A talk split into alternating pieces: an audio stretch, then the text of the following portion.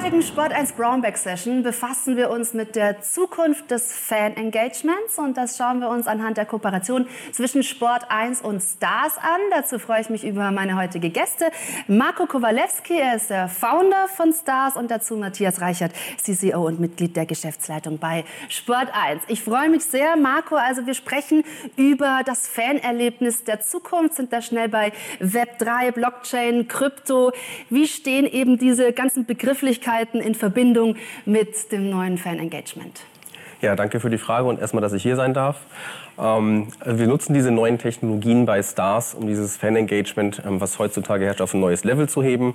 Ähm, Web 3 ist der Oberbegriff dafür, der die Möglichkeiten einfach bietet, diese Interaktionen ähm, deutlich näher zu führen, äh, enger zu führen und insbesondere auch Intermediäre auszuschalten, die zwischengeschaltet sind, die sich oft immer ein bisschen was abzwacken vom Kuchen und auch diese direkte Verbindung so ein bisschen kappen. Ähm, zusätzlich ist es so, dass wir auf der anderen Seite die Blockchain nutzen, um ähm, transparente Abstimmungen beispielsweise zwischen Fans und ihren Idolen herzustellen, ähm, genauso aber auch eine gewisse Datensicherheit herzustellen und auch ähm, dadurch zielgerichtetes Marketing zu betreiben und auf der anderen Seite Kryptowährungen oder sogenannte Token, ähm, die man nutzen kann, um Fans ähm, etwas in Form von Rewards und Incentives zurückzugeben.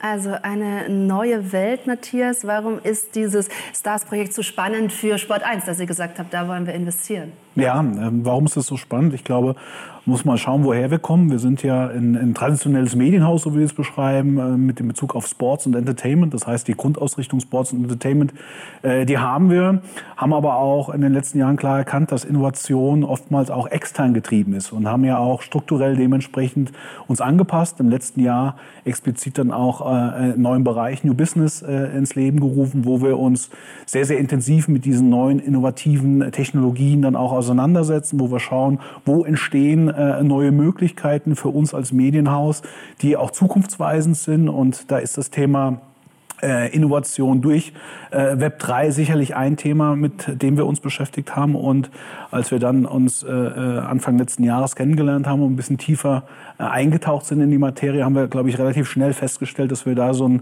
so einen wirklichen Fit äh, vorfinden. Nicht nur inhaltlich, sondern auch vom Team her. Es muss auch vom Team passen und haben dann entschieden, dass wir da gemeinsam den Weg weitergehen wollen. Und wie arbeitet ihr denn konkret zusammen? Also was erwartet den Fan? Ja, wir wollen diese neuen Technologien beispielsweise nutzen, ähm, auch für die User von Sport 1 ähm, und durch diese Technologien ähm, einfach viel mehr Erlebnisse zu schaffen, als bisher möglich sind und ähm, planen da auch ähm, für dieses Jahr entsprechende Use Cases gemeinsam mit Sport 1 zusammen. Ja, Matthias, wir haben ja eine starke Sport 1 Community. Welches mehr Erlebnis, welchen Mehrwert erhofft ihr euch? Du hast gerade eben angesprochen, wir haben eine starke Community. Äh, um es noch mal kurz in Zahlen zu sagen, es sind 9 Millionen Uniques, die wir monatlich erreichen über unsere digitalen äh, äh Devices. Wir haben 16 Millionen äh, Nettoseher, die wir monatlich erreichen. Und ich glaube, das ist genau äh, das, was eben auch Marco gesagt hat. Ja, also wir haben hier eine, eine starke Sports-Community und jetzt geht es eben darum, neue Erlebniswelten zu schaffen. Und wir haben den ersten Schritt ja im letzten Jahr mit der Darts-WM gemacht, als wir im Decentraland Deutschland äh, das äh, ausprobiert haben, was da für Möglichkeiten entstehen. Und jetzt der Ansatz mit Stars ist noch mal wesentlich weitergehend. Das ist ein ganzes holistisches System, was hier entsteht, eine neue Welt, wo wir Zug um Zug dann äh, versuchen, Features zu integrieren bei uns in die Produkte, um eben dieses Fan-Engagement dann auch spürbar zu machen. Und das kann eben sein, dass es dann vielleicht mal ein Peer-to-Peer-Streaming geben wird mit Stars, wo es zum Austausch kommt, wo man Fragen stellen kann auf direktem Weg. Es kann sein, dass wir ein NFT-Drop äh, machen mit entsprechenden Assets. Wir hatten da schon die ersten Testphasen, die sehr, sehr, sehr gut äh, verliefen. Und ähm, es wird weitergehen. Und wir wollen eigentlich auch mehr in die Richtung kommen, dass wir gar nicht über diese technologischen Themen sprechen, ob das jetzt ein Token, ein NFT oder Krypto ist, sondern dass wir uns einfach über dieses Fan-Engagement, über diesen Mehrwert unterhalten. Ich glaube, wenn wir diesen Weg äh, gehen, äh, dass da auch äh, ähm, eine entsprechende Community da ist, die das sehr, sehr dankbar äh, dann auch annimmt. Ja. Also eigentlich noch näher rankommen an die Stars. Jetzt ist ähm, Stars, euer Unternehmen, ein relativ junges. Welches Geschäftsmodell steckt dahinter und vielleicht auch welche Vision? Ja, also unsere Vision ist auf jeden Fall schon mal das am stärksten auf Fans ausgerichtete Ökosystem der Welt zu sein und zu werden. Ähm, wir befinden uns, wie gesagt, noch in der Entwicklungsphase. Ähm, wichtigstes, ähm, wichtigster Bestandteil in diesem Portfolio, möchte ich einfach mal sagen, sind wirklich gewisse Mitbestimmungen und Miteinbeziehungen der Fans in Entscheidungsprozesse ähm, bei entsprechenden Vereinen. Das heißt, wir bieten im Prinzip das, das Toolkit ähm, für Vereine, ähm, Prominente, was Schauspieler, Künstler, Sänger sein können, die letztendlich unsere Services in Anspruch nehmen können die wirklich von diesen Abstimmungsprozessen beginnen, ähm, über einen sogenannten NFT-Marketplace für digitale Collectibles beispielsweise.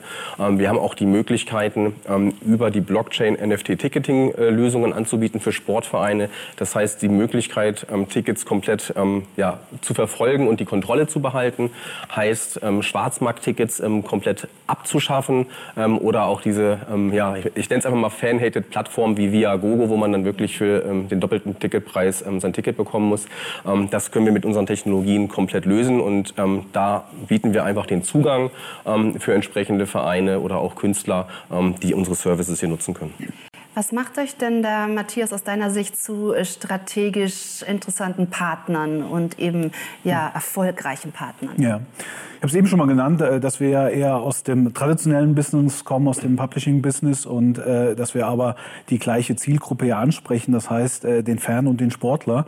Äh, das macht Stars genauso, nur natürlich aus einem sehr innovativen neuen Blickwinkel kommt. Und ich glaube, diese beiden Welten zusammenzubringen, ja, ist für uns einfach äh, super spannend und auch der entscheidende Trigger gewesen, dass wir hier in diese Partnerschaft reingegangen sind. Und zusätzlich äh, muss man auch noch sagen, Stars ist komplett international aufgestellt. Ja, es ist ja Sport 1 eine, eine, eine, eine Dachmarke, also Deutschland, Österreich und Schweiz. Und für uns ist es natürlich super interessant. Äh, ich wiederhole mich da mit unserem Case im Decentraland, wo wir auch da eine erste internationale Erfahrung gemacht haben, wie wir auch, äh, sagen wir mal, Zielgruppe und User erreichen können, die vielleicht außerhalb dieses Marktes sind. Ja, wenn wir gerade mal so den internationalen Vergleich auch ziehen, also wo stehen wir beispielsweise auf dem deutschen Markt gerade und wo geht die Reise hin, wenn man es vergleicht mit ähm, dem internationalen Standard? Mhm.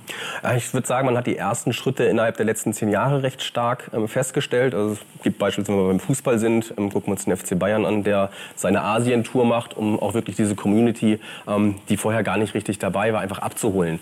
Ähm, die Welt ist trotzdem unglaublich groß und ähm, diese Technologien, die wir heute haben, sei es das Streaming, sei es das Metaverse, bieten rein theoretisch wirklich Zugang bis in den letzten Winkel der Erde, wo heutzutage ja wirklich selbst in Afrika fast jeder ein Smartphone hat.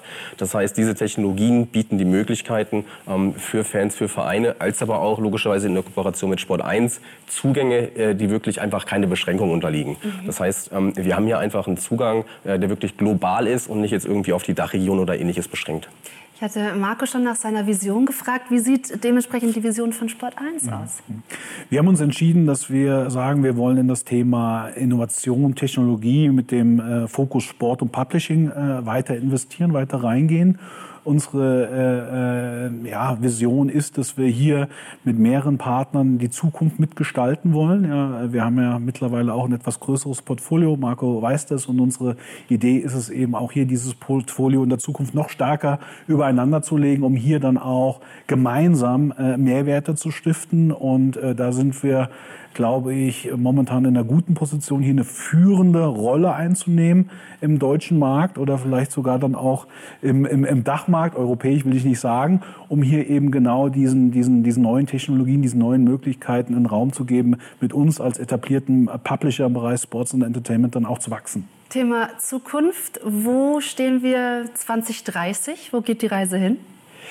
Ja, ich würde sagen, wir stehen mit der neuen Technologie, ähm, die auch noch nicht jedem bekannt ist, noch relativ in den Anfängen. Ähm, also ich kann mir beispielsweise, wenn wir das Thema Metaverse aufgreifen, sehr, sehr gut vorstellen, ähm, dass wir dann wirklich ähm, virtuelle Übertragungen haben.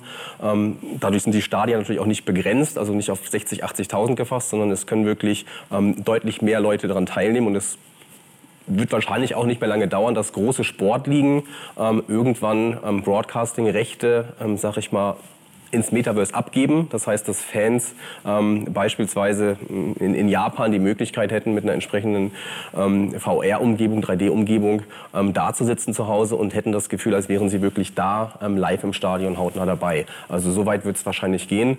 Ähm, das geht genauso weiter mit Streaming-Erlebnissen, ähm, ob das über die Blockchain ist, ob es über die 5G-Technologie ist. das sind dann teilweise maßgeschneiderte, personalisierte Erlebnisse, die über Streaming laufen können oder sogenannte Watch-to-Earn-Programme, wo man wirklich Inhalte konsumiert und dafür auch äh, wirklich intensiviert wird. Also, da kommen noch sehr viele spannende Möglichkeiten auf uns zu. Vielen Dank, Marco und Matthias, für diesen Einblick. Also, das war die Zukunft des Fan-Engagements heute in der Sport 1 Brownback Session.